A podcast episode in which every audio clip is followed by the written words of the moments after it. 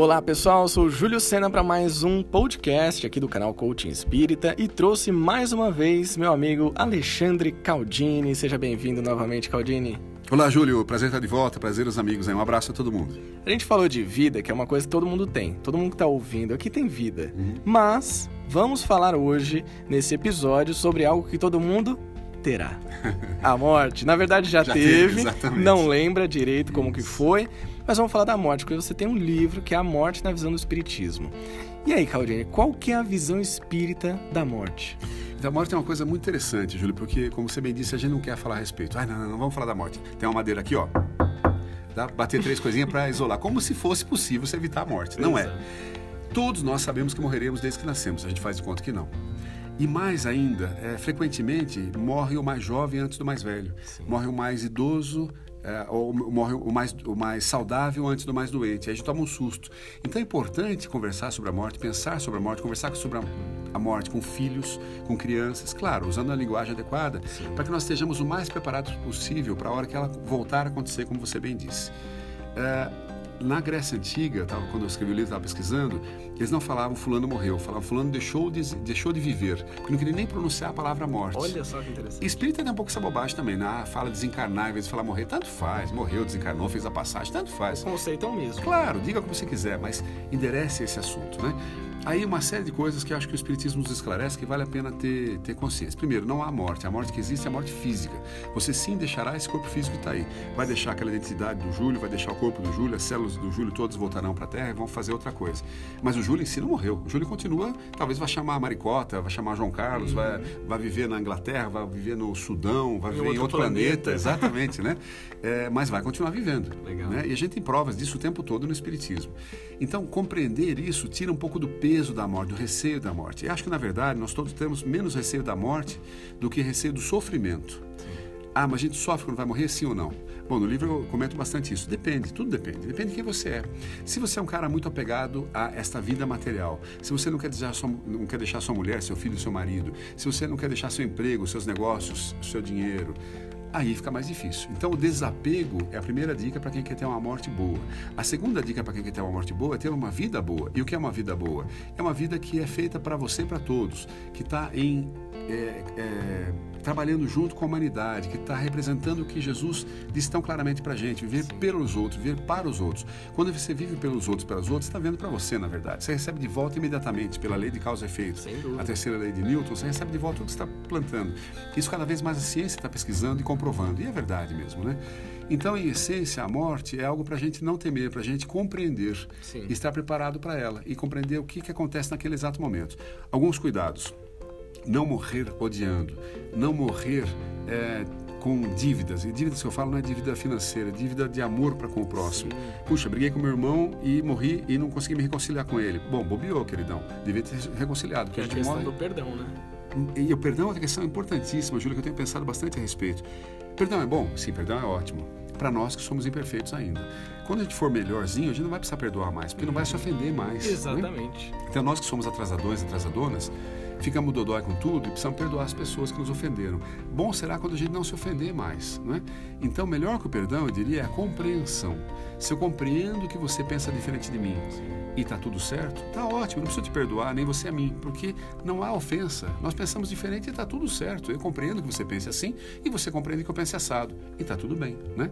Acho que nós espíritas estamos muito longe disso ainda. Quando eu vejo, como vi agora na última eleição para presidente, essa polarização toda, a gente fala, ah, mas fulano não é espírita, ah, mas fulano não é cristão, como se fosse importante ser espírita, como se fosse importante ser cristão, isso não importa nada. O que Jesus disse, o que Kardec na codificação ali junto com o Espírito da Verdade falou, que não importa ser espírita, não importa ser cristão, importa ser bom, importa querer o bem, importa atuar em si e não no outro, para se melhorar. Né? Não tem que me preocupar com a sua melhora, tem que me preocupar com a minha melhora. Se eu me melhorar, talvez você também se melhore.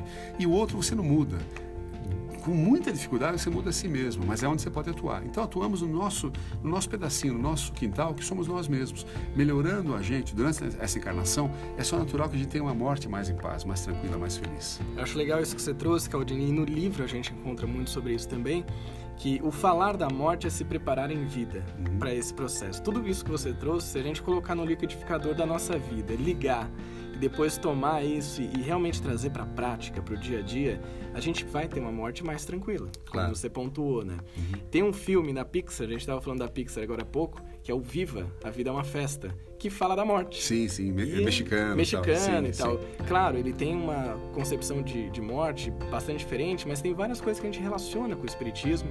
Uma delas que eu acho muito legal é da lembrança. Como que fica isso, Claudine? Quando a gente lembra daquela pessoa que morreu? A lembrança é, é, é engraçado, né, Júlio? Tudo no Espiritismo, a melhor resposta é depende. É. Porque de fato depende. Se eu lembro daquela pessoa que morreu falando, ai, que dó, ai, que saudade, Deus não é justo, Deus não existe, vou tirar você de mim. Traz de minha volta. Vida, traz de volta, minha vida tá péssima, eu vou me matar porque não consigo viver sem você obviamente isso só vai fazer mal àquela pessoa, né? Porque ela vai se sentir, pô, a vida até que tá boa aqui, mas eu não consigo me desligar dele lá porque ele fica chorando o tempo todo, ele fica, eu vou voltar lá socorrer, eu gosto dessa pessoa, então o cara volta para cá. Sim. Basta ver Dona Flor e seus dois maridos, que é exatamente isso, ela chama o vadinho, o vadinho volta, né? Então não façamos esse desserviço para alguém que a gente fala que ama. Se você ama de fato, o amor é desprendimento, o amor é liberdade, o amor é querer que o outro esteja bem e não que você esteja bem por conta do outro. Então, olha, tô com saudade de você, puxa, olha, às vezes aperta aqui, mas tá tudo certo, eu vou me virar, vou me cuidar, cuide-se você aí também, a gente vai se encontrar algum dia em algum lugar, eu quero que você esteja bem, que eu vou tentar estar tá bem aqui também. A saudade existe, ela aperta, mas eu vou lidar com ela. Esse é o bom, a boa lembrança. E aí vem outra coisa, né? Ah, eu posso ter é, fotografias do que morreu na minha casa? Claro que pode. Também depende. Sim. Você não vai fazer um altar para aquela pessoa na sua casa, você não vai deixar o quarto dele, o quarto dela, como se ele estivesse ali ainda, não vai pôr um prato de comida para aquela pessoa, porque daí o cara se sente em casa, fala, opa, vou ficar aqui, não vou embora, né? Se ele já tem dificuldade de caminhar, ele vai ficar ali, porque está sendo chamado para aquilo. Então depende, de novo, se tem uma coisa dele ou dela, não tem nenhum problema. Agora, manter as roupas, para que você vai guardar as roupas daquele que morreu? Dê aquelas roupas, dê as coisas, os objetos daquela pessoa, a bem de outros. Aliás, tudo a gente devia doar, né? Quando a gente morrer, Lembre-se de doar sua córnea, seu rim, seu fígado, né? seus ossos, sua pele, tudo é aproveitável. Você não vai usar mais isso, você não vai voltar com esse negócio. É só Hollywood que você sai da, da tumba e volta caminhando que nem um zumbi, um né? Zumbi, né? Não, reencarnação você vai ter um corpo novinho, folha zero quilômetros, não está vazando óleo nem nada, está perfeitinho, né? Saiu tá, direto da fábrica. Está na garantia ainda. Por alguns anos está na garantia, né? Sim. Então, doe, caridade. Legal. Caridade é a máxima do Espiritismo. Também é caridade doar. E em vida ainda doar o quê? Doar sangue, doar plaqueta, doar hemácias, doar medula, que é um negócio super complicado de achar compatibilidade, e doar o seu amor, doar a sua compreensão, doar o seu entendimento, doar o seu ouvido, doar o seu silêncio, doar a sua fala. Tudo isso a gente pode doar, não precisa de dinheiro para doar nada disso. Você pode ser paupérrimo e pode doar tudo isso. Doar o seu olhar de amor com aquela pessoa, a sua compreensão, né, o seu apoio. É isso que é viver e é isso que é morrer bem também. Se você viveu assim essa vida, maravilhoso. O Chico fala uma coisa interessante, ele fala é, a maior angústia do ser ao desencarnar é a percepção do tempo perdido. Olha que horror. Isso aí deve ser ruim. Nossa, já imaginou a dor de você falar, ah, minha vida ah, ela foi ok, não foi uma super vida, mas ah, eu vivi, eu trabalhei, eu tive um filho, morri. Pô, que porcaria, né? Vamos fazer mais que isso. Não precisa ser um ícone do mundo, mas eu acho que a gente podia, com toda a modéstia do mundo, eu falei isso um dia num grupo de amigos, espero ter sido bem entendido. Eu falei, o que eu quero é fazer a diferença na humanidade. Sim. Mas, Júlio, sem nenhuma pretensão de ser o cara. Não precisa ser o cara. Eu acho uma bobagem aquele negócio qual é o seu legado. Não é legado nenhum, não tem que deixar legado, você não tem que ser lembrado, nada disso importa.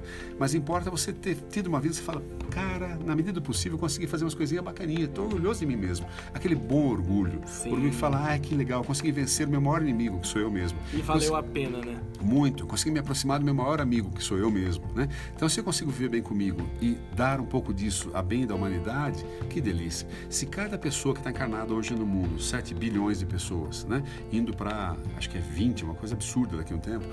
Se cada um dos encarnados que estão aqui, cada um dos encarnados que também estão aqui, conseguir atuar em si mesmo para melhorar si mesmo, obviamente a Terra melhora e passa de prova expiação para regeneração, que é o que está acontecendo e acontecerá só com a melhora de cada um. Depende de cada um de nós. Então, se você ouviu esse podcast, viu todas essas dicas, ouviu, né, que o Caldini trouxe, volta ouve de novo, escolhe uma delas e começa a agir agora. Já. Porque não momento. adianta ficar só ouvindo, né? É, não...